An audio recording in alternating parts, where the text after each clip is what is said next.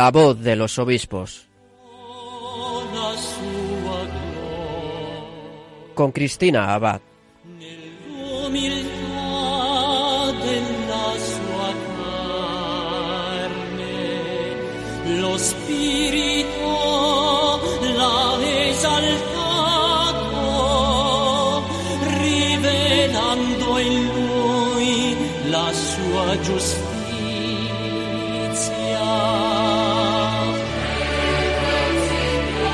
Buenas noches, queridos oyentes de Radio María. Les saluda Cristina Abad. ¿Qué tal están? Pasadas las nueve de la noche comenzamos un nuevo programa de la voz de los obispos, precisamente en un domingo en el que celebramos una fiesta muy, muy especial, la solemnidad de San José. Así que aprovechamos a felicitar a todos los Josés, especialmente a todos los obispos que hoy celebran su santo, a todos los papás en el Día del Padre, a todos los sacerdotes que espiritualmente son nuestros padres también. Y nuestra más sincera felicitación a todos los rectores, formadores y seminaristas en el Día del Seminario que también estamos celebrando hoy.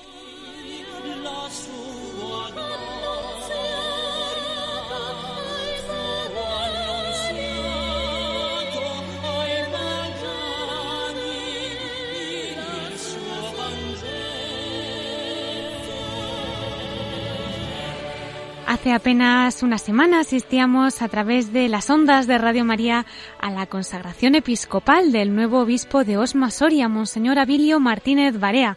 ¿Lo recuerdan a que sí? El pasado sábado 11 de marzo la Catedral de la Asunción del Burgo de Osma acogía esta emotiva celebración dando la bienvenida a su nuevo pastor, les anuncio, queridos oyentes, que a solo unos días de su ordenación episcopal vamos a poder felicitarle desde la voz de los obispos y charlar unos minutos con él durante la entrevista que amablemente nos ha concedido para nuestro programa. En breve le tendremos con nosotros.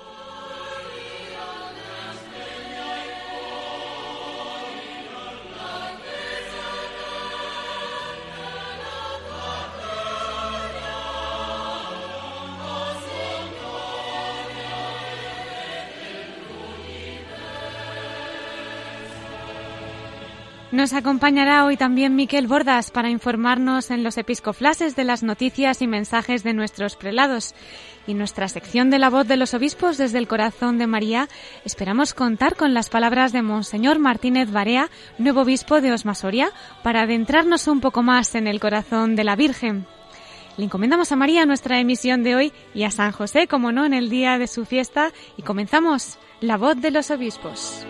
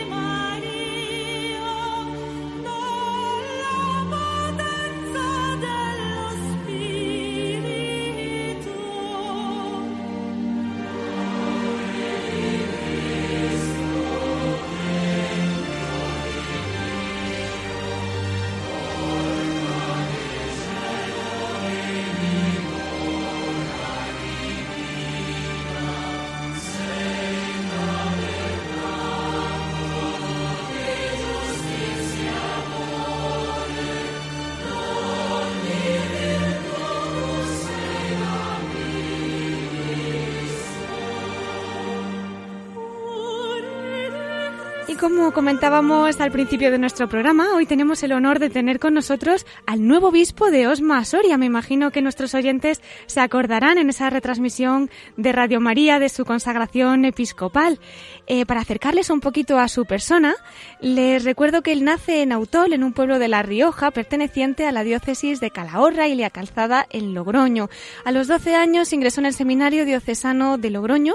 Allí estudió filosofía y teología entre los años 1982 y 1987. Continuó sus estudios en la Universidad Gregoriana de Roma, donde se licenció en Teología Dogmática y haciendo los cursos de doctorado en la Universidad de Salamanca. Fue ordenado sacerdote de la diócesis de Calahorra y La Calzada en Logroño el 30 de septiembre de 1989 en la capilla mayor del Seminario Diocesano de Logroño. Comenzó su ministerio sacerdotal como vicario parroquial en Aldea Nueva del Ebro en 1989, cargo en el que permaneció hasta 1994. En 1996 es nombrado vicario parroquial de San Pío X de la ciudad de Logroño. Eh, fue también director del Secretariado de Juventud, delegado del Apostolado Seglar, delegado de Enseñanza, vicario de Pastoral y Enseñanza en 2005 y hasta la actualidad. Ha sido además conciliario de Concapa La Rioja, director del Centro DECA de Logroño y miembro del Cabildo de la Concatedral de la Redonda de Logroño. Recordarán muchos aquel 5 de enero del 2017 en que el Papa Francisco hizo público su nombramiento como obispo de Osma Soria y recibió la ordenación episcopal hace apenas unas semanas, como hemos recordado, el 11 de marzo de este año. Pues desde la voz de los obispos y todo nuestro equipo de Radio María queremos darle la enhorabuena. Muchas felicidades, don Abilio. Muchas gracias a Radio María. Gracias a usted siempre. Bueno, cuéntenos cómo vivió el sábado pasado esa celebración de su consagración episcopal. Me imagino que sería un día muy feliz para usted. Sí, porque lo que mm, para mucha gente a lo mejor no se da cuenta es que para mí eh, es una ordenación, como el día que me ordené diácono, como el día que me ordené sacerdote, es ordenarte obispo, o sea, es participar del sacramento del orden, ¿no? En la plenitud. Entonces es un día que no solamente es que vayas a tener un cargo, es que recibes un sacramento. Y eso es muy importante. ¿Cómo me sentí? Bueno, pues no me da ninguna vergüenza reconocer eh, que algunos me decían, ¿estabas un poco nervioso? Pues sí, es verdad, estaba nervioso porque participar de, de, los sucesores de los apóstoles, de la plenitud del sacerdocio, pues te hace estar nervioso. No es nervioso por, por, por, mm, por la gente ni, ni, ni por eh, eh, porque haya muchísimas personas o te vayas a equivocar, sino que es nervioso por la eh, por participar efectivamente de algo tan importante como es eh, ser de los sucesores de los apóstoles en, la Iglesia. Y a la vez que estaba nervioso, pues he de decir que estaba también muy emocionado, estaba muy emocionado y, muy metido en, en, lo que iba a recibir, ¿no? El, sacramento del episcopado. Me había preparado unos días antes haciendo ejercicios espirituales y poco a poco uno se va dando cuenta de, la importancia de, lo que uno va en esos momentos a vivir y a recibir. O sea que estaba, diríamos, nervioso y a la vez pues viviéndolo con muchísima emotividad. ¿eh? Con mucha emoción. Nos imaginamos un día muy grande. Un día muy grande, un día precioso en el Burgo de Osma, de veintipico grados y me hicieron un recibimiento muy bonito con el, ayuntamiento allí presente, eh, una, la banda municipal de música con, unos con muchísimos instrumentos que ejecutó una pieza preciosa. Y fuimos desde, desde el principio de la calle Mayor hasta, hasta la catedral, fuimos así andando, saludando a la gente con la banda municipal, una cosa muy entrañable, muy entrañable. Qué preciosidad. Bueno, eh, me imagino que es un poquito pronto, lógicamente, para preguntarle por sus propósitos, sus objetivos, pero sí que en su alocución decía que si tuviese que resumir ese propósito de actuación, lo haría diciendo, quiero ser un pastor según el corazón de Jesucristo. Sí, eso es. Yo no quise en, en, ese día pues empezar a ponerme objetivos, eh, en líneas prioritarias, que, las, que las tengo, ¿no? Pero mm, quiero que, seamos entre todos, entre toda la diócesis, los sacerdotes, los religiosos y los seglares, los que vayamos marcando un poquito el camino de evangelización de la diócesis. No quiero hacerlo yo todo, sino que sea un trabajo en eh, sea un trabajo en comunión. Pero por eso busqué resumir. Quiero ser un pastor, aquella persona, pues que eh, que dentro de, la Iglesia, como obispo, pues va, mm, eh, diríamos, con las funciones que se le encomiendan a un obispo. Por un lado, coordinar todas las actividades pastorales, que sería la, función del gobierno. Por otro lado, la la, santificación, que es la, la, celebración de los sacramentos, del culto, y por supuesto también el, la, palabra, el, anunciar a Jesucristo. ¿eh? Y, eso lo hace un pastor y siempre muy cercano a, las personas, muy cercano a los fieles, incluso también aquellos pues, que no opinan como nosotros y que a lo mejor pues mm, están distantes de nosotros, pero no importa, ellos también va dirigido a nuestro anuncio y nuestro mensaje. ¿eh? Es verdad, como usted mismo describe, ¿no? Según el corazón de Jesucristo. Vamos a orar por esa intención, don Abilio, claro que sí. Sí, se lo agradezco. ¿eh? bueno, nos decía también en ese mensaje que envió después de su elección, ese, ese 5 de enero, ¿no? Tras su nombramiento, y comentaba, bueno, además de muchas otras cosas dirigidas a los sacerdotes, a la vida consagrada, pero que un empeño importante y principal en su ministerio iban a ser los jóvenes. Sí, sí.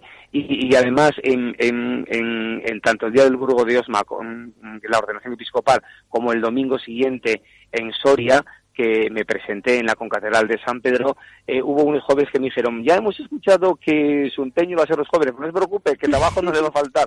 Ya sé que, que, que, Soria es una es una diócesis con muy poca, o sea, muy despoblada, eh, con muy poca población, y, donde hay gente mayor, pero queda un grupo de jóvenes que merece la pena que dediquemos nuestros esfuerzos y, nuestras horas a, estar con ellos para transmitirles un poco la fe de, Jesucristo. ¿eh? Y estaremos, si Dios quiere, con ellos, sí. Qué bien, pues nada, me imagino que estarán deseosos.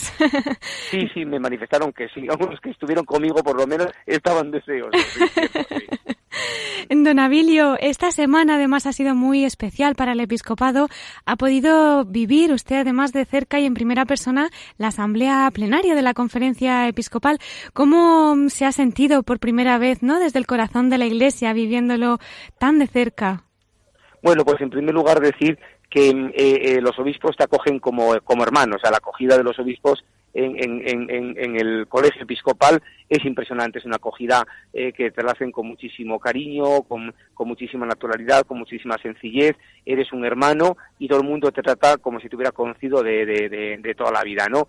Por otra parte, decir que esta asamblea plenaria de obispos de la conferencia episcopal es un poco mm, eh, extraordinaria en el sentido de que principalmente ha sido la elección del presidente, vicepresidente, comité ejecutivo y los presidentes de las comisiones episcopales para el funcionamiento de la conferencia episcopal. Es en ese sentido un poco atípica.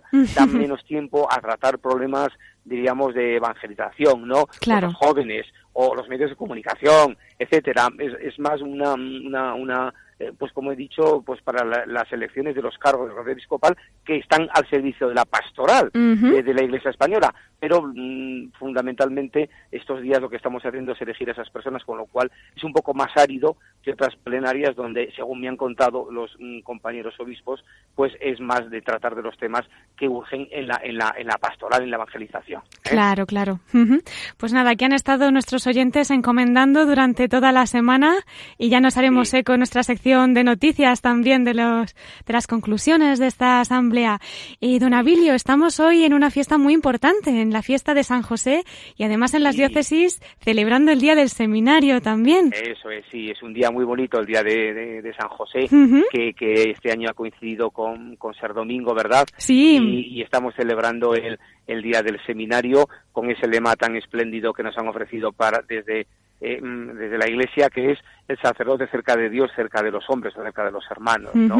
Eh, que indica como un sacerdote, pues, por un lado, eh, tiene que estar mm, cerca de Dios desde la oración, desde la vida sacramental, pero para estar muy, muy con la gente, o sea, no ser una persona rara, ni un bicho raro, ni nadie que se separa de, de, la gente, sino todo lo contrario, estamos con la gente para así que nos conozcan y nos puedan oír y, y podamos dialogar sobre, sobre, sobre el Evangelio, ¿no? Es un poco lo que, lo que lo que nos dice también el Evangelio de Marcos a propósito de los doce, que los eligió para que estuvieran con él, ¿eh?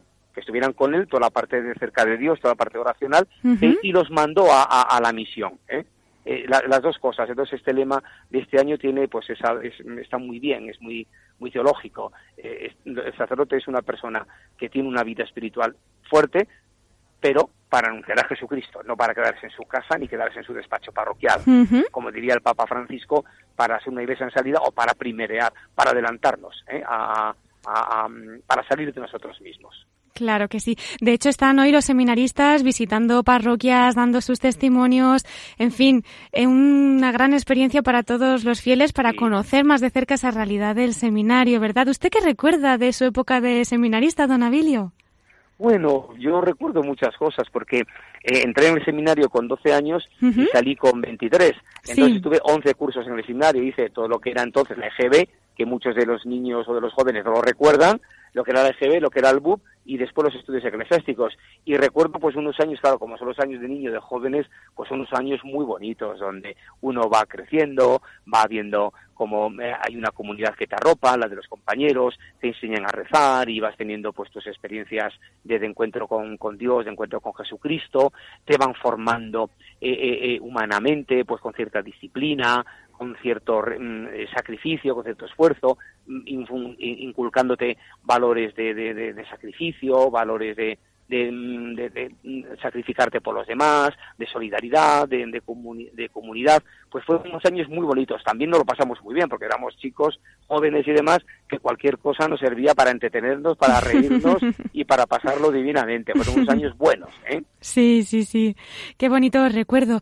Bueno, ¿y por qué está tan unido la devoción a San José, ¿no? Con el día del seminario, los obispos, los sacerdotes. En fin, ¿cuál es la devoción que hay a Santo Esposo de María en el clero?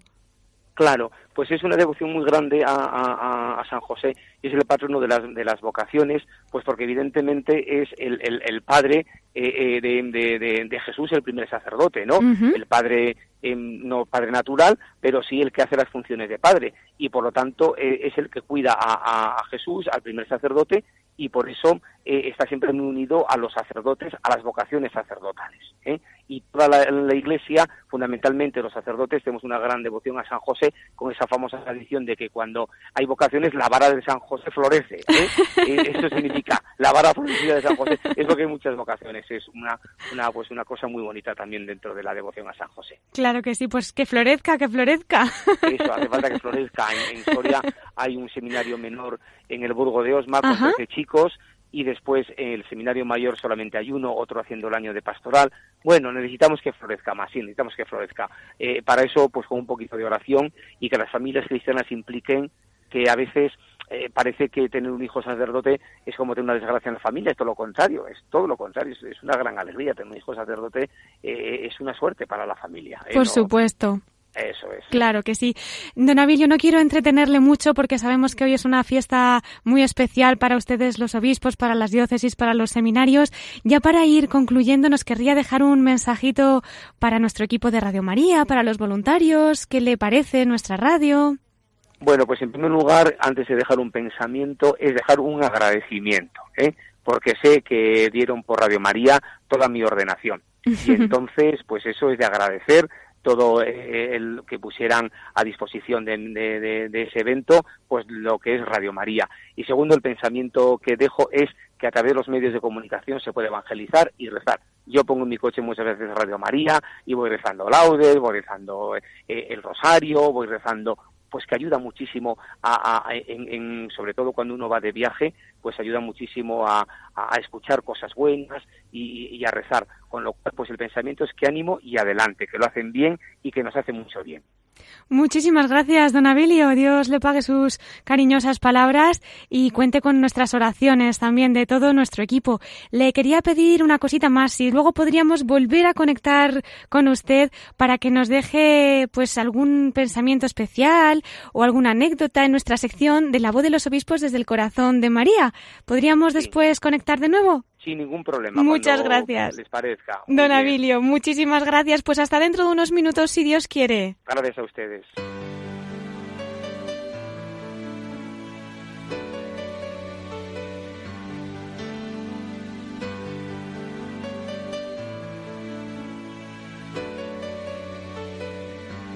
José tal vez se sorprendió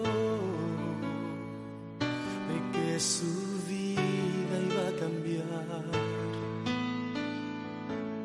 ser el padre de un bebé que salvaría a Israel. Y al verlo en un pesebre, él pudo contemplar de lo que un día el ángel le anunció. José pensó por qué si solo un carpintero soy, y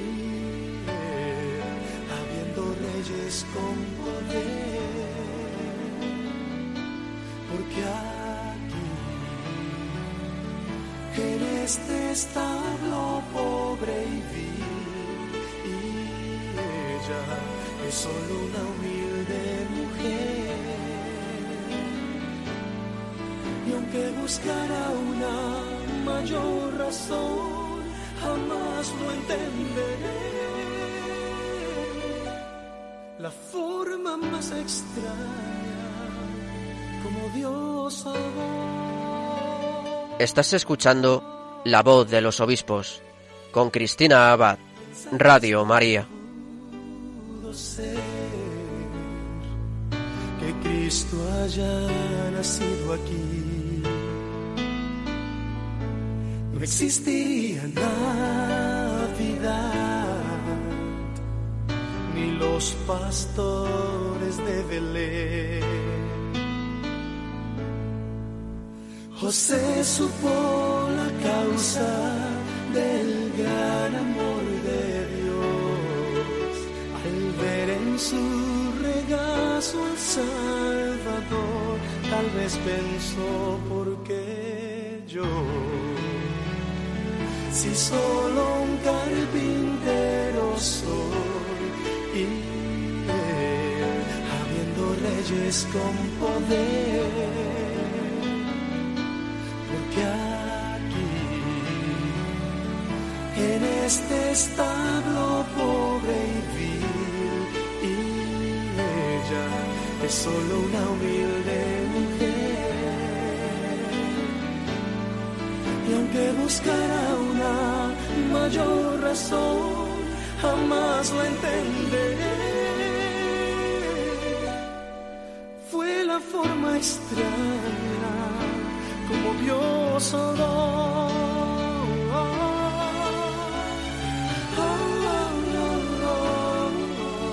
Nos invita esta canción dedicada a San José a mirarlo mucho, a imitarlo mucho y, ¿por qué no?, a pedirle mucho.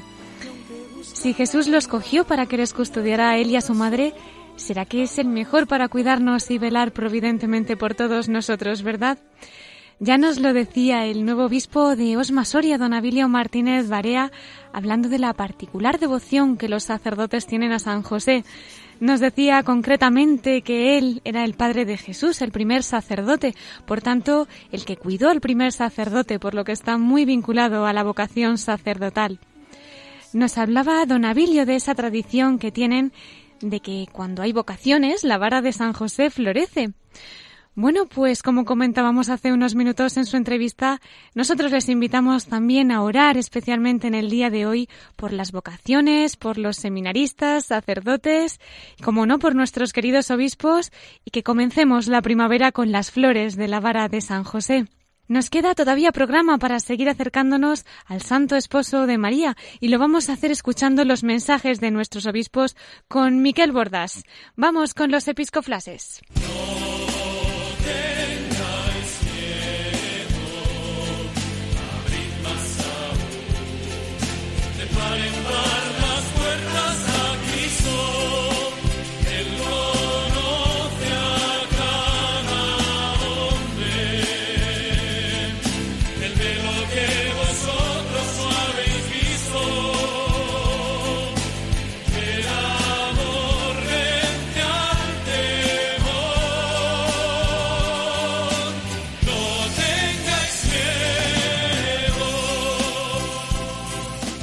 Pues un domingo más tenemos con nosotros a Miquel Bordas. Le damos la bienvenida. Muy buenas noches, Miquel. Muy buenas noches, Cristina. ¿Qué tal estás? Pues aquí estamos celebrando la fiesta San José en esta casi que inicio de primavera. ¿eh? La verdad es que sí. A ver si florecen sus barras. Y, Eso, eso. ¿no? bueno, Miquel, pues qué noticias nos traes en esta solemnidad tan especial de San José. Cuéntanos. Ante todo, empezamos felicitando. Y felicitando al primer obispo, al obispo de Roma, el Papa Francisco, porque hoy se cumple el cuarto aniversario de la inauguración de su pontificado. ¿no? Qué alegría, claro que sí, pues nuestra felicitación más sincera. Y también felicitamos a Monseñor Eusebio Hernández Sola, obispo de Tarazona, porque hoy se cumple también el sexto aniversario de su ordenación episcopal. En cambio, el martes se cumplen los ocho años de la consagración episcopal de Monseñor Sebastián Taltabú y Anglada, obispo auxiliar de Barcelona y actualmente también administrador apostólico de Mallorca. El miércoles se cumplen ya unos cuantos años más, 25 años de la ordenación episcopal de Monseñor Ciriaco Benavente Mateos, que es el obispo de Albacete. Y el sábado 25 de marzo, que además sería la anunciación de Nuestra Señora, se cumplen los 16 años de la ordenación episcopal de don Casimiro López Llorente, obispo de Segorbe Castellón. Pues qué ilusión. A todos nuestra felicitación y nuestras oraciones por ellos, claro que sí. Pues además vamos a comentar ahora unas felicitaciones pero porque ha tenido lugar esta semana, como ya lo anticipamos la semana pasada, la centésimo novena, por decirlo bien, asamblea plenaria de la Conferencia Episcopal. Efectivamente. La Conferencia Episcopal Española. Sé que no dispongo demasiado tiempo para informar con todo detalle, pero bueno, como esta sección indica, sí que te traigo algunos flashes pues de la asamblea. Nos conformamos, por lo menos, con los flashes. Obviamente, quien quiera puede ir a la página web de la Conferencia Episcopal o en otros medios y se refieren todas estas noticias que, bueno, han sido de actualidad. Pero bueno, en todo caso, vamos a felicitar, ante todo, y y dar gracias por la, a Dios por la reelección del cardenal don Ricardo Blázquez, arzobispo de Valladolid, como presidente de la conferencia episcopal. ¿Mm? Pues eso, le han encargado sus hermanos obispos que siga presidiendo la conferencia. También felicitamos al cardenal don Antonio Cañizares, el arzobispo de Valencia, que ha sido elegido vicepresidente de la conferencia episcopal para este trienio 2017-2020. ¿Mm? También, en cuanto al comité ejecutivo, además del presidente y vicepresidente de la conferencia episcopal, han sido nombrados para ocupar un cargo en este comité el arzobispo de Madrid y el secretario general de la Conferencia Episcopal, tal como indican los estatutos. Además, han resultado elegidos el arzobispo de Barcelona, Monseñor Juan José Omeya, el arzobispo de Oviedo, Monseñor Jesús Sanz Montes, y el arzobispo de Zaragoza, Monseñor Vicente Jiménez Zamora.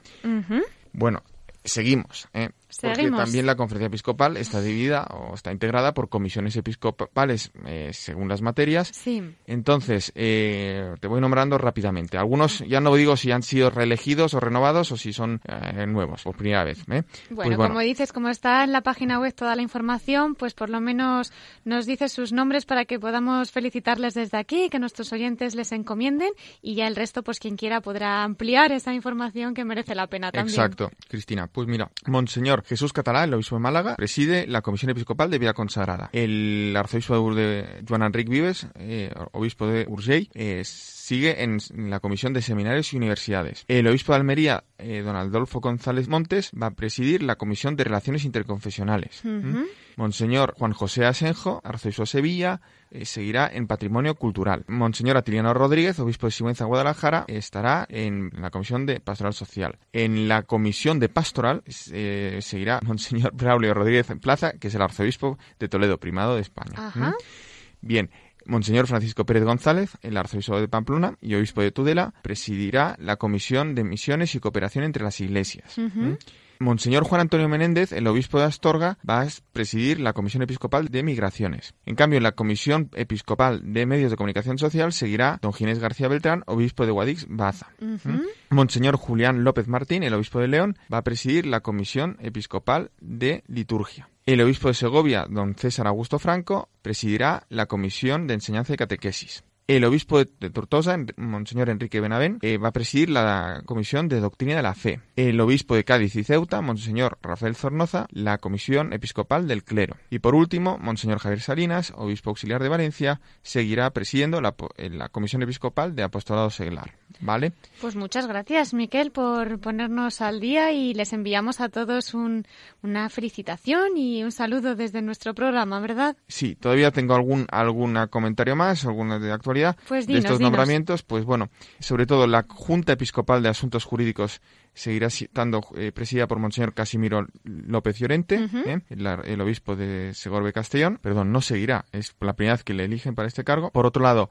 la Subcomisión Episcopal de Catequesis va a estar presidida por Monseñor Amadeo Rodríguez Magro. Luego, en la Subcomisión Episcopal para la Familia y Defensa de la Vida, seguirá también Monseñor Mario Izeta Gavigaco Queascoa, eh, perdón, que es, eh, sigue en ese cargo porque ya estaba en el trienio anterior. Y por último, la, en la Subcomisión Episcopal de Universidades, eh, dentro de la Comisión Episcopal de Seminarios y Universidades, la va a ocupar esta subcomisión Monseñor Alfonso Corrasco Rouco, eh, que es la primera vez que se le elige. Bueno, y por último, en la Consejo de Economía, pues bueno, van a estar ahí el presidente, que es el cardenal Ricardo Blázquez Pérez, arzobispo de Valladolid, también el secretario general, don José María Gil Tamayo, el vicesecretario de Asuntos Económicos, don Fernando Jiménez Barrio Canal. Estos dos últimos no son obispos, el primero es sacerdote y el segundo es laico. ¿eh?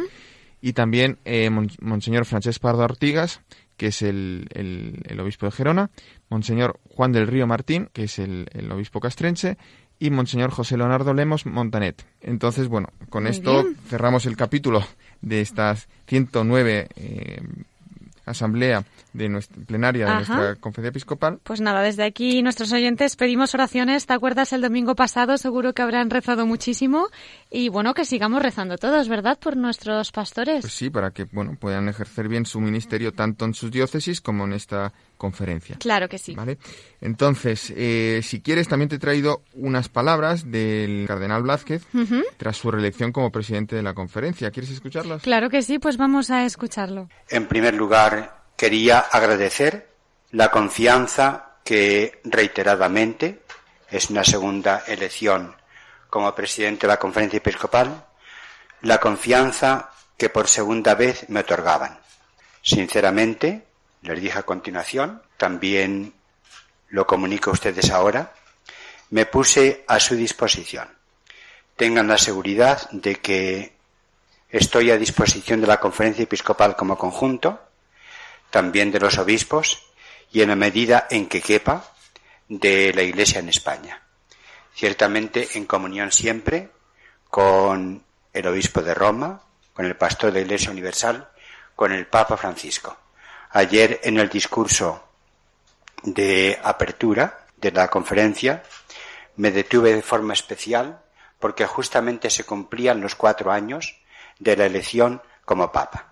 También les dije a los obispos que, según los estatutos de la conferencia episcopal, hacia adentro, hacia afuera, representa el presidente a la conferencia episcopal, también en la comunicación con Roma, con otras instituciones, también con las instituciones, pensemos, del gobierno central y después en las comunidades autónomas, en los gobiernos regionales, se tiene la comunicación a través de los obispos respectivos. Pero hacia dentro de la conferencia episcopal, la expresión que utilizan los estatutos es la de moderar. Y moderar quiere decir en este contexto hacer que las instituciones de la conferencia episcopal, en los diversos niveles, la asamblea plenaria, la comisión permanente, el comité ejecutivo, las diversas comisiones, que funcionen correctamente. De esta forma entiendo yo lo que significa moderar la conferencia episcopal. Es decir, que todos tengan la garantía de que lo que significa su ministerio y su responsabilidad dentro de la conferencia episcopal va a ser custodiada. Que todos actúen con libertad, que haya espacio para que las diversas voces sean pronunciadas y sean escuchadas. También aludí en el saludo a los obispos, estamos todos unidos por la ordenación sacramental episcopal en concreto y estamos unidos en la misma misión. La misión que hemos recibido nos desborda a nosotros. Y todos queremos ser fieles, también como fraternidad de servidores, a la misión que el Señor nos ha confiado. Unidos en esa misión a la que alude el cardenal Blázquez, nos unimos también nosotros desde Radio María para orar por esa fidelidad a la misión que el Señor les ha confiado. Por supuesto, Cristina. Ya que hablamos de la misión que el Señor confía a cada uno, a nuestros obispos, pero también a cada uno de nosotros, si te parece vamos a seguir hablando de San José ¿eh? y con ese vínculo que tiene con las vocaciones como nos comentaba hace unos minutos don Abilio Martínez Barea, el nuevo obispo de Soria, puesto que hoy es un día grande para todas las diócesis y concretamente para los seminarios, tal como nos decías antes Cristina, por eso he recopilado para compartir con nuestros oyentes algunos mensajes de nuestros obispos dedicados a este día de San José y del seminario que estamos celebrando. Ah, muy bien. Si te parece bien, empezamos con Monseñor Juan José Omeya, que es el arzobispo de Barcelona, y que nos recuerda el sentido de esta jornada por las vocaciones sacerdotales. Nos habla, como vamos a oír, de la entrega de esta vocación enraizada en el mismo Jesús. Jesucristo. Ah, pues vamos a escucharle. Monseñor Juan José Omella, arzobispo de Barcelona.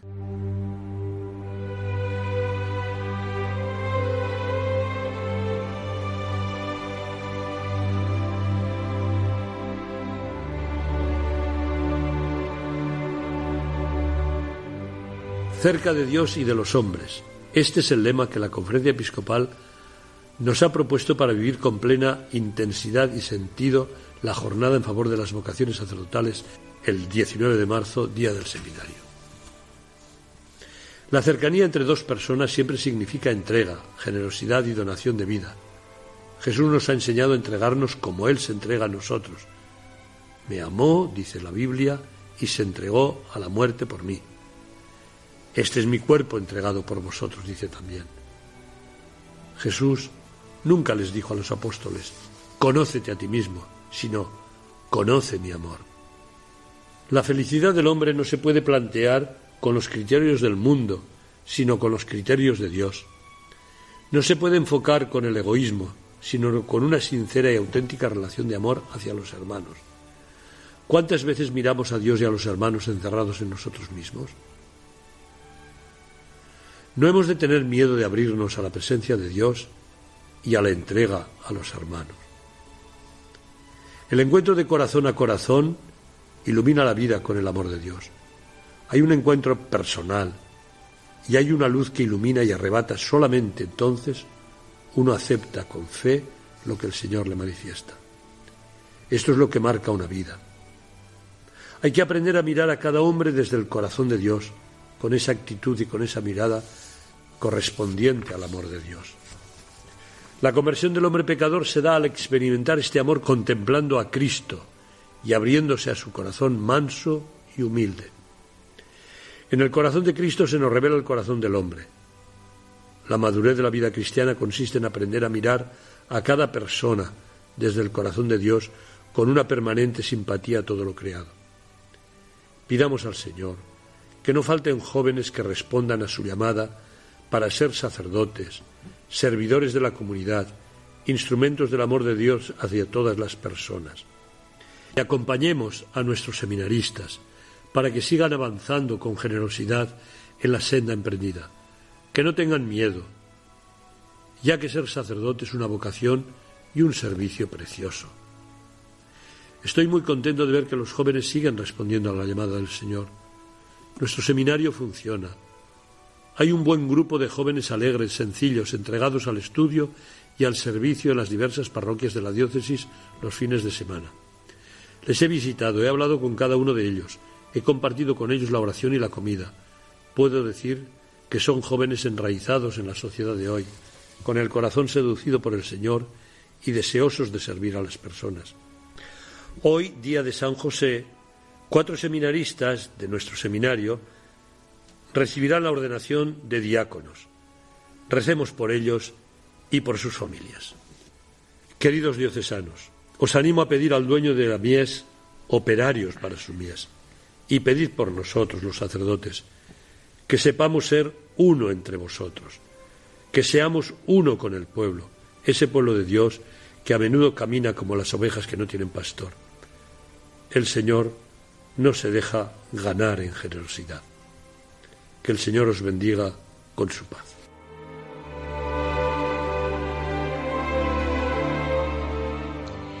Enhorabuena a esos nuevos diáconos y pedimos, como nos dice Monseñor Omeya, el dueño de la mies, operarios para su mies, ¿verdad, Miquel?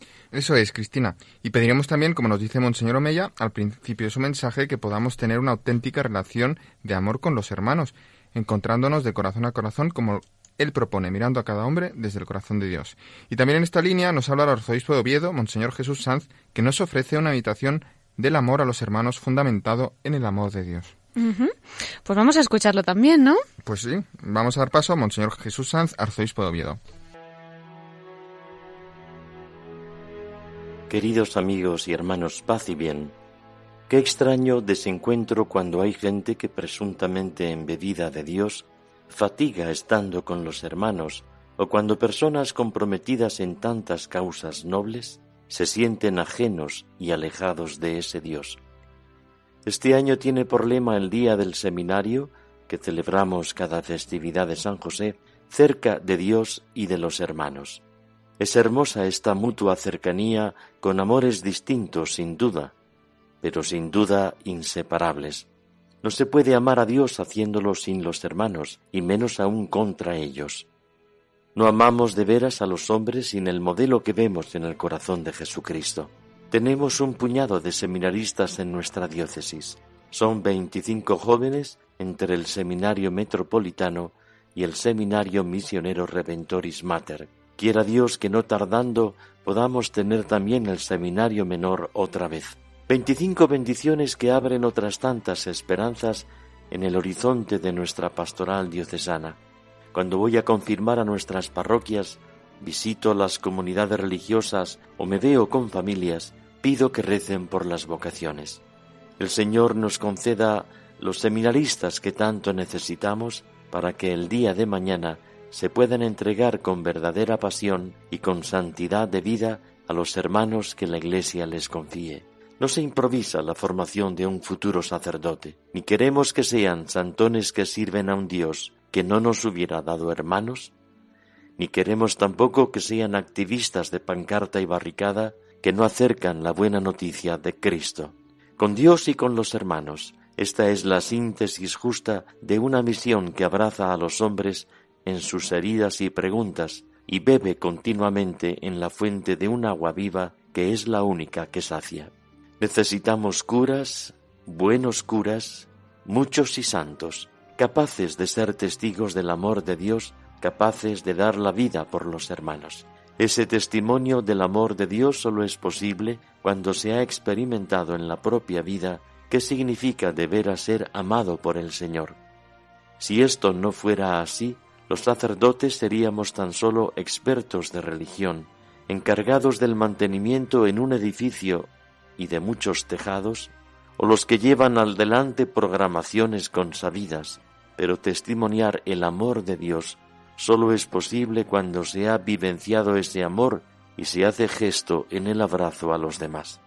Por este motivo cuidamos a los seminaristas como mejor sabemos y podemos, y pedimos ser bendecidos con nuevos hermanos que vayan asumiendo los huecos que los curas enfermos y ancianos van dejando tras haber entregado toda su vida.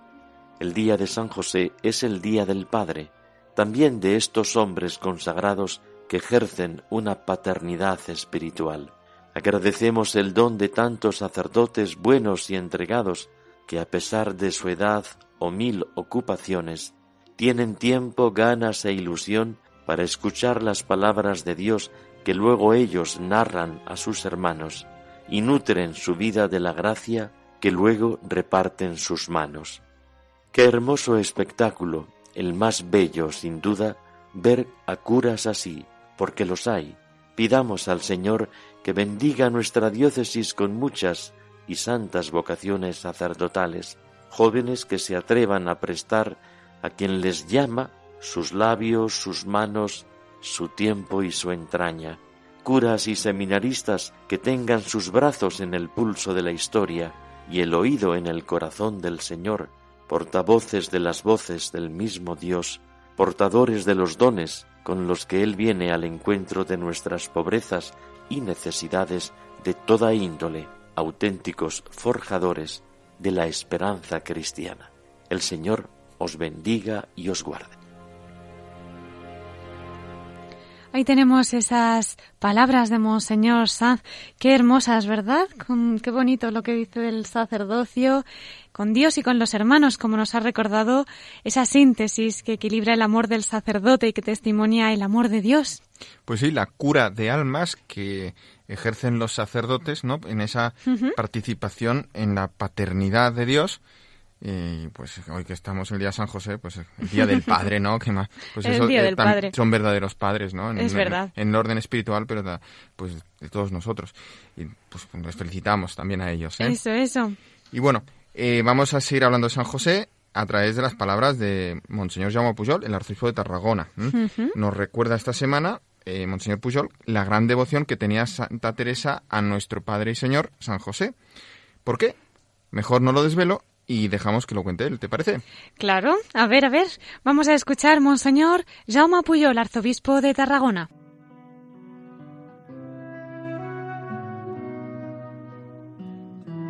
Un cordial saludo.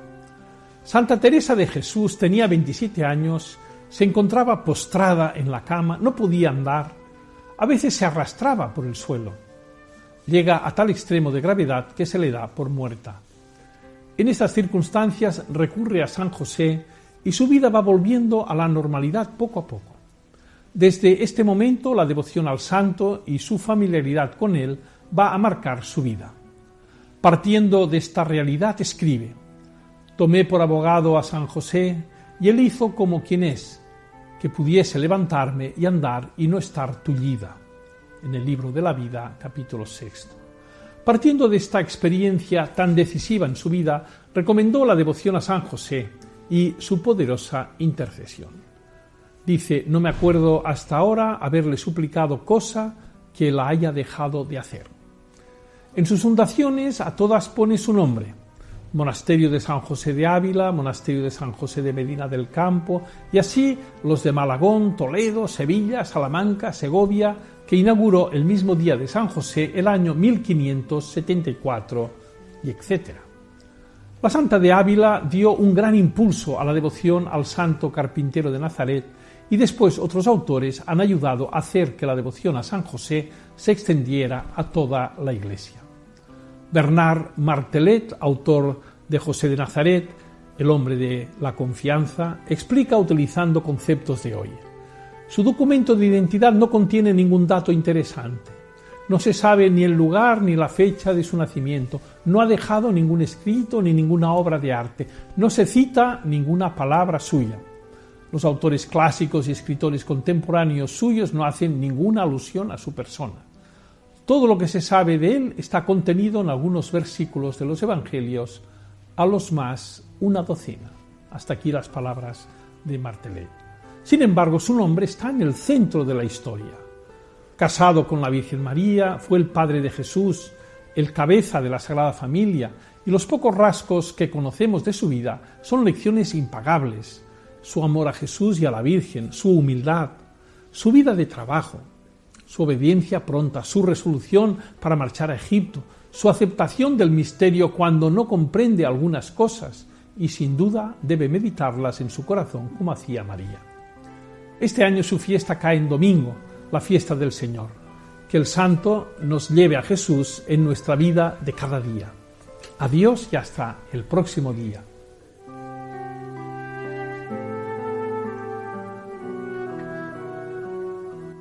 Bellísima meditación la de Monseñor Puyol sobre San José. Bueno, con razón Santa Teresa le tenía tanta devoción, ahora que ya se nos ha desvelado el secreto de Miquel. Y sus hijas, las carmelitas, vaya que si no le tienen, no le tienen devoción. Tú lo sabes, ¿verdad, Cristina? Bueno, de ahí se ha extendido una gran devoción a San José entre religiosas, las familias de las religiosas, y al final ha llegado a todos nosotros, ¿eh? pues podemos pedirle a Santa Teresa que nos ayude a conocer y amar más y mejor a ese custodio de la Inmaculada que era San José. Pues sí, es muy buena idea. Le vamos a pedir a Santa Teresa que nos contagie esa devoción suya, claro que sí. Bueno, veo que ya empezamos a ir justitos de tiempo, Miquel, así que tenemos que ir despidiéndonos, pero no sin antes preguntarte si has traído alguna perlita para hoy. Pues claro que sí, y claro que sí, que no podía ser otra que dedicada a San José, ¿vale?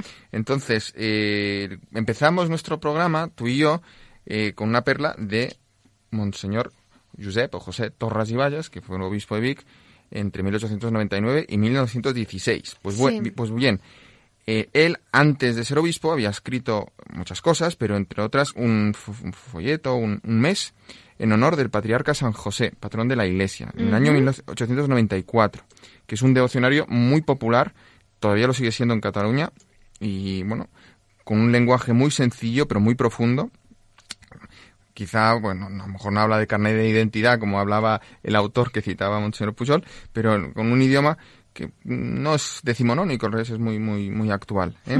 y muy, y muy de estar por casa también. Pues bueno, eh, además lo escribió cuando falleció su padre, el último familiar que le quedaba, a Torres y Vallas. ¿eh? Es como un homenaje también a su propio padre, ¿no? Es lo que la, esa paternidad de José en su padre. Bueno, pues te voy a citar traducidos, ¿eh? porque está el original en catalán, alguna, algunos fragmentos de este mes, ¿vale? Ahí tenemos esa perlita, ¿no? Dedicada a San José. Algunas, algunas perlas. Ah, que son más. bueno, venga, pues vamos, vamos. La primera.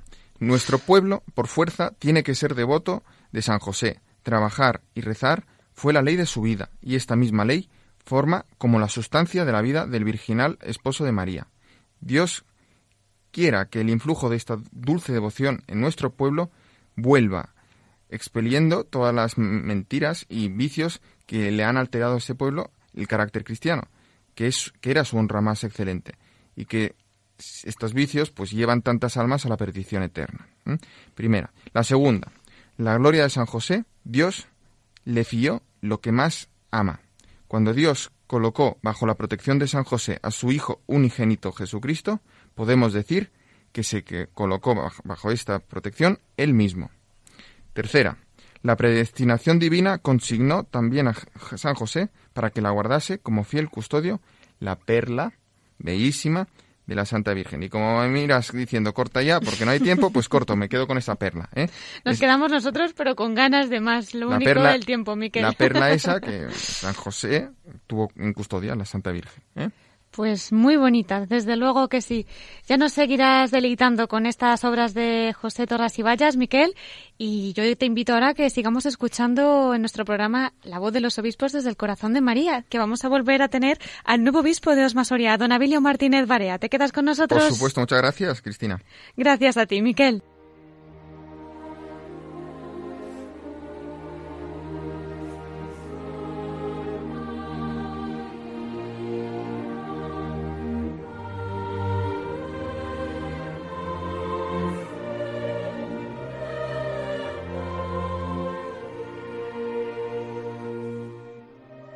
Y entrando ya en nuestra sección de la voz de los obispos desde el corazón de María, vamos a tener el honor de contar de nuevo con el testimonio de don Abilio Martínez Barea, el nuevo obispo de Osma y Soria. En su escudo episcopal, concretamente por lo que he podido leer, también tiene una, una dedicatoria especial ¿no? a la Virgen, concretamente de Nieva, patrona de Utol, y bueno, pues según dicen su escrito, los mejores recuerdos que tiene de su infancia pues han sido en esa novena que hacían a la Virgen de Nieva. Don Abilio, buenas noches. Estamos deseosos de que nos cuente y comparta esa devoción a la Virgen María. Hola, buenas noches. Sí, eh, como ha dicho en el escudo, no dudé en poner una estrella de ocho puntas, que es la Virgen, y mm, por hacerlo un poquito más cercana, diríamos, ¿no? Pues le puse una N, que mucha gente cuando vea el escudo no dirá, ¿qué es esa N? Pues es la Virgen de Nieva, es la patrona de mi pueblo del 5 de agosto. Y es que yo siempre mi sacerdocio y mi labor ha ido siempre muy unida a la Virgen de Nieva. Yo le pedí a la Virgen de Nieva que fuera ella la que me protegiera toda mi vida y la que y la que me acompañara durante durante todos los años de mi vida como, como seminarista y como sacerdote. Yo siempre la he vivido a, a, la Virgen como, como una persona muy cercana, ¿verdad? Ella es humana, quiero decir que, que, que es una madre realmente y por eso en mi, en mi en mi escudo he querido llevar a la Virgen de Nieva mm, eh, ahí. Y otra cosa también que, eso mm, no lo sabe la gente, esto sí que lo he escrito, pero no sabe la gente que en el báculo, que me lo regaló precisamente la parroquia de mi pueblo de Autol, ¿eh? pues cogí una medallita de la Virgen de Nieva y la llevo soldada, pegada en mi báculo, pues para que esté siempre conmigo también. ¡Qué bonito! Eso es. Y está una medallita muy pequeñita, pero que está siempre conmigo cuando, cuando llevo el báculo, pues está la Virgen ahí también, ayudándome pues a lo que pueda ser ese gobierno, ese acompañar a, a la gente de Soria. Qué preciosidad. Pues nada, que vamos a pedir a la Virgen que estemos nosotros también bien soldados a ella, que no nos deje. Sí, efectivamente, es una imagen muy bonita. Bien soldados a la Virgen, cogidos de la mano de la Virgen. Eso es. Con esas palabras nos vamos a quedar, don Abilio, agradeciéndole inmensamente que además en el día de hoy nos haya acogido y nos haya dedicado esta entrevista a apenas una semana de su ordenación episcopal. Muchísimas gracias y ya sabe usted que en Radio María estamos encantados de tenerle con nosotros cuando quiera. Muy bien, gracias a ustedes. Hasta cuando quieran. Gracias, don Abilio. Un saludo de todos nosotros. Un saludo.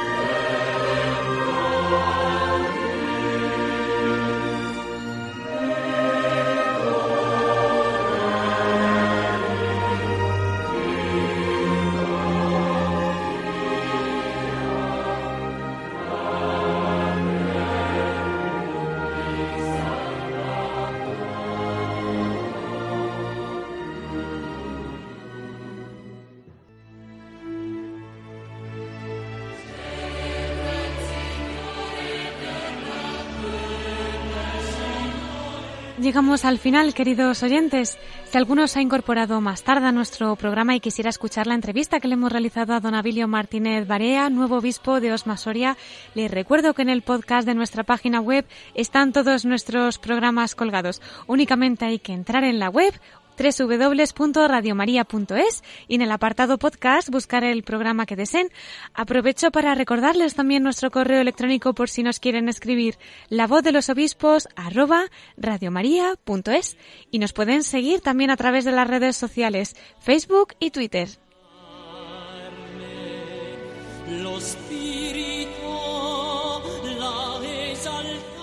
Desde nuestros estudios le damos las gracias a don Abilio Martínez Barea, obispo de Osmasoria, por habernos acompañado en nuestro programa, compartiendo la alegría de su reciente ordenación episcopal, su participación en la asamblea plenaria, su devoción a San José, a la Virgen María.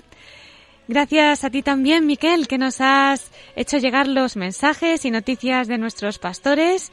Y muchas gracias a todos ustedes por esta hora en la que hemos disfrutado juntos escuchando a nuestros obispos. Les deseo que terminen de pasar un feliz día de San José y hasta el domingo que viene, si Dios quiere, a las nueve de la noche en La Voz de los Obispos.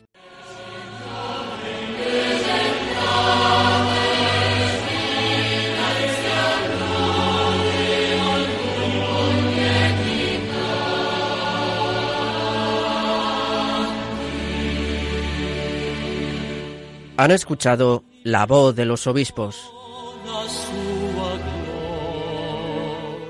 con Cristina Abad.